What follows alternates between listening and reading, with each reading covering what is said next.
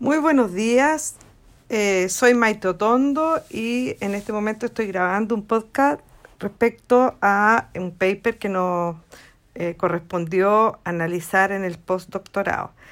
Y eh, el podcast tiene relación a la educación inclusiva, un modelo de diversidad humana. Bueno, para poder realizar este podcast fueron se establecieron algunas categorías de análisis. Por ejemplo, la primera categoría es la segregación de las personas con discapacidad. Y acá vemos, ¿no es cierto?, desde eh, los inicios ya de la temática, vemos que eh, existía, ¿no es cierto?, un modelo tradicional eh, de personas con discapacidad que se miraba ¿no cierto?, a la persona como un objeto de caridad o lástima, eh, segregaba a las personas con discapacidad eh, al señalar que no eran eh, aptas para la sociedad y era un problema de la familia, ¿no es cierto?, que debía soportar y no la sociedad en sí misma. También en este modelo, ¿no es cierto?, se hablaba de un modelo de enfermedad donde se asumía la persona con discapacidad con una perspectiva de asistencialismo y beneficencia, se subvaloraba la capacidad de las personas con discapacidad utilizando términos peyorativos, ¿no y estigmatizantes como inválido, lisiado, subnormal, mongólico. Eh, la cuestión era una connotación de disminuir a la persona. Bueno, después tenemos, ¿no es cierto?, donde eh, está la primera creación de las escuelas de, eh, especiales, ¿no? Eh, y aquí vemos con la segunda categoría de análisis que son los antecedentes y primeras experiencias. Bueno, desde este momento, ¿no es cierto?, ¿qué es lo que, qué es lo que arranca aquí? La creación de la primera escuela, el posterior desarrollo, ¿no es cierto?, de esta escuela y la eh, discapacidad asumida como curar una enfermedad. Esa era la perspectiva de, la escuela. Bueno, aquí eh, dos grandes análisis. Había un asumir como pedagogía terapéutica y la otra tendencia era eh, psicométrica. Terapéutica en relación a que se clasificaba según tipo de deficiencia, mirando como factores adversos en el organismo en diferentes etapas de desarrollo, eh, defendida por los médicos, y factores psicológicos y pedagógicos eh, más defendida por los profesores.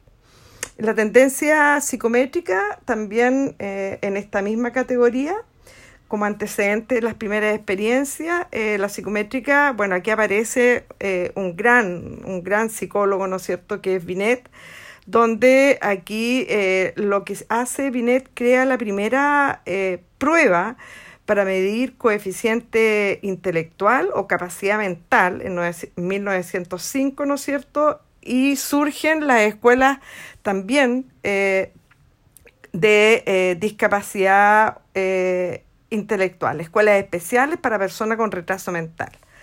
Ahora, ¿cuáles son las etapas de institucionalización? Primero, eh, aquí dos perspectivas, ¿no es cierto? La obligatoriedad y expansión de la escolarización elemental, creación de las aulas especiales.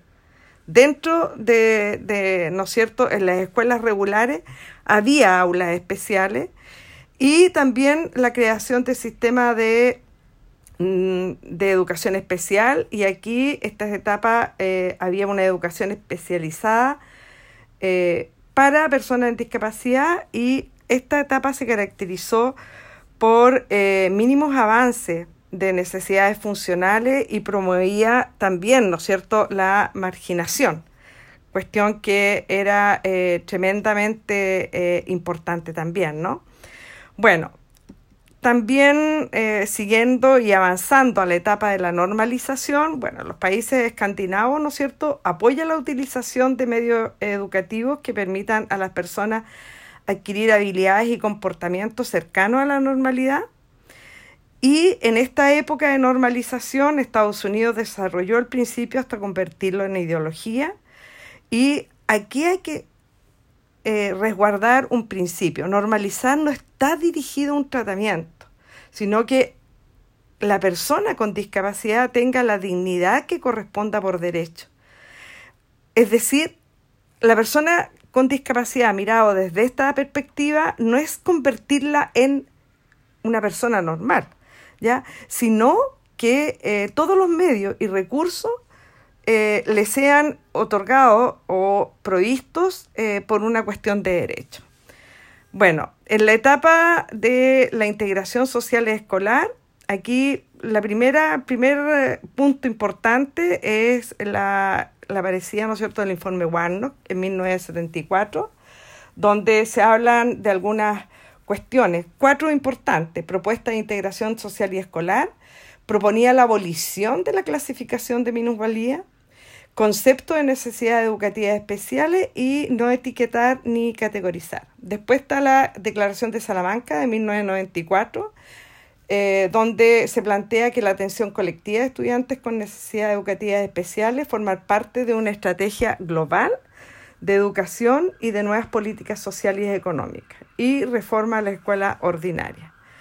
Bueno, después de eso está la Convención eh, sobre Derechos de las Personas con Discapacidad y aquí hay cuestiones que eh, se plantean como tremendamente relevantes, ¿no es cierto? La igualdad de oportunidad para personas en situación de discapacidad, asegurar el sistema educativo inclusivo en todos los niveles académicos y eh, en todas las etapas, ¿no es cierto?, de, de aquello hasta la adultez y promueve el aprendizaje de habilidades para la vida, para la vida, para, para la, inclusión plena y el desarrollo eh, social. Bueno, eh, esto es eh, la, un poco el audio que yo he querido plantear. Sin duda se ha tenido logros importantes en relación a la temática, pero todavía claramente, ¿no es cierto?, eh, nos falta eh, avanzar mucho más, sobre todo en la regulación y monitoreo de eh, la aplicación, ¿no es cierto?, práctica, cotidiana, ¿no es cierto?, en una cultura, en las percepciones, en las creencias de la sociedad en su conjunto. Muchas gracias. Se despide Maito Tondo Briseño desde Chile.